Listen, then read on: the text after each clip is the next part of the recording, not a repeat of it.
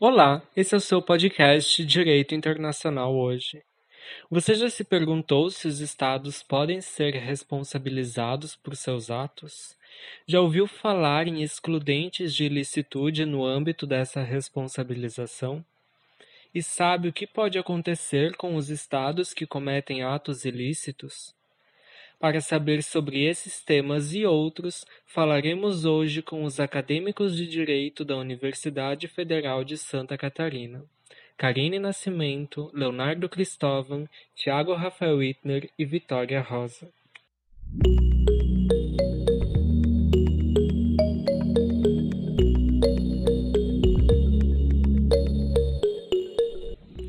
Bom, para darmos início ao nosso debate, convido o acadêmico Leonardo para introduzir o assunto.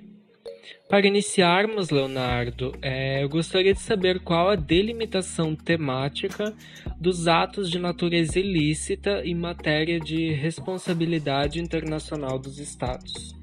Obrigado pela pergunta, Tiago.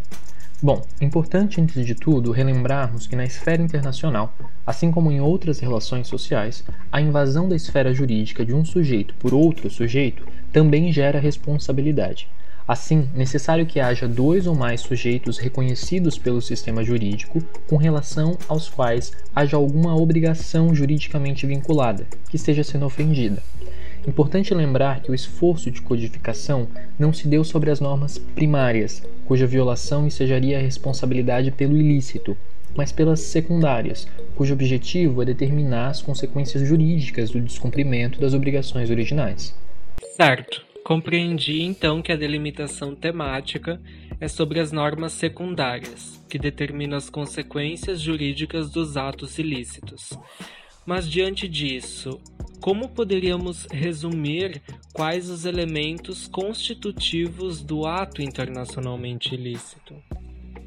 Bom, para que a gente consiga responder essa pergunta, a gente deve reportar ao que restou e que foi estabelecido pela Comissão de Direito Internacional no seu artigo 1 do projeto de artigo sobre a responsabilidade dos Estados por atos internacionalmente ilícitos, qual seja, abre aspas, todo ato internacionalmente ilícito de um Estado gera sua responsabilidade internacional, fecha aspas.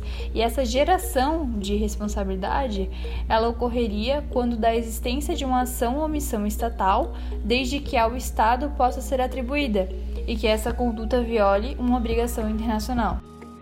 Perfeito. E considerando essa resposta, podemos entender então que a conduta do Estado não precisa ser lesiva, ou seja, elementos como dano e culpa não seriam elementos constituintes do ato ilícito, certo? Exatamente, Tiago. Não há necessidade de que haja dano derivado da conduta, de modo que a simples inação do Estado gera sua responsabilidade, como, por exemplo, quando deixa de promulgar alguma legislação sobre assunto que seria obrigado. O mesmo ocorre com a culpa. A maioria da doutrina internacionalista adota a teoria objetiva da responsabilidade. Contudo, importante ressalvar que para que haja responsabilização, o ato precisa ser atribuível ao Estado, esse ato, em regra, refere-se à conduta de seus órgãos de governo ou de outros que hajam atuando sob sua direção, controle, instrução ou instigação. Assim, ainda que a conduta contrarie as próprias diretrizes do Estado, pode ele ser responsabilizado. Muito obrigado pela exposição, Leonardo e Karine.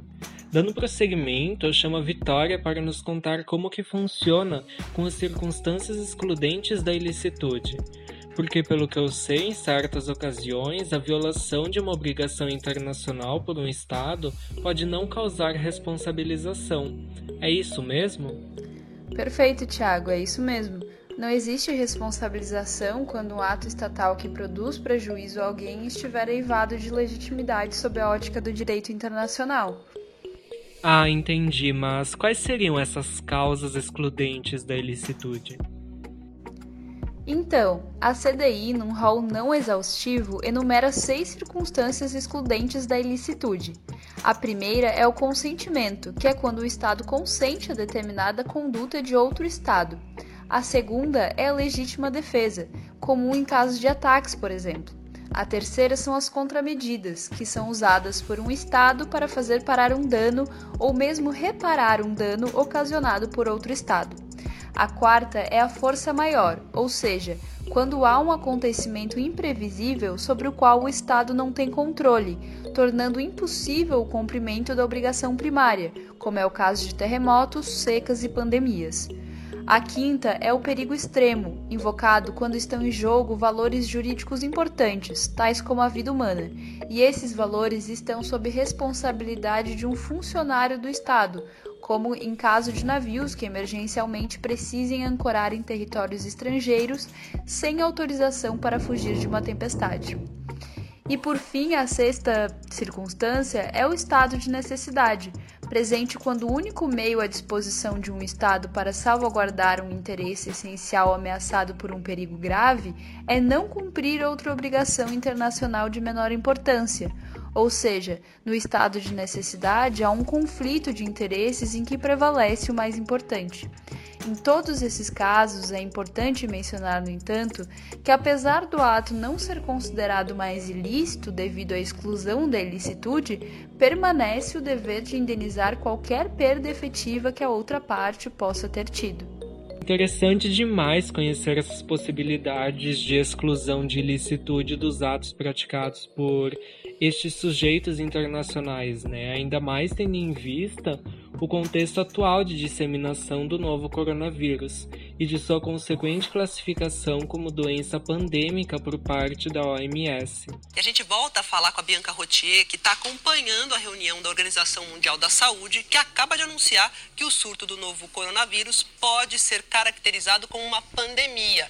Informação importante: a OMS acaba de declarar pandemia por causa do coronavírus. Mas, por outro lado, fica a dúvida: quais seriam então as consequências jurídicas da responsabilidade decorrente do ato ilícito? Bom, antes de tudo, se faz bem necessário esclarecer que, a partir do momento do cometimento de um ato ilícito, uma nova obrigação surge, em decorrência da violação que é advinda da obrigação originária, que não deixa de ter a sua validade continuada. E essa obrigação, ela se resume na cessação da conduta ilícita, seguida da reparação dos danos que foram causados, quando verificados. Logo, essa cessação, em determinados casos, ela pode ser vinculada à adoção de seguranças, que se dão de maneira verbal, e de garantias, que se tratam da adoção de medidas preventivas concretas que reafirmem a não intenção da repetição do ato praticado. Enquanto isso, a reparação, que pode ser material ou moral, ela pode se dar de uma forma de restituição, indenização ou satisfação. Vejamos, a restituição ela seria a restauração da condição pré-existente ao cometimento de um ato ilícito. A indenização, por outro lado, ela é o pagamento de uma soma pecuniária equivalente à restituição em espécie, quando essa não for possível. Já a satisfação, ela se manifesta como uma forma de reparação simbólica aplicável como proporcional ao dano, sendo expressada pela declaração de arrependimento, por exemplo.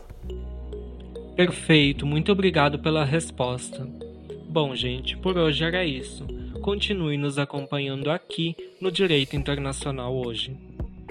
Esse episódio usou o artigo Responsabilidade dos Estados por Atos Internacionalmente Ilícitos, Perspectivas Atuais, de Ranieri Rezende, e áudios do Jornal Hoje e da Band News.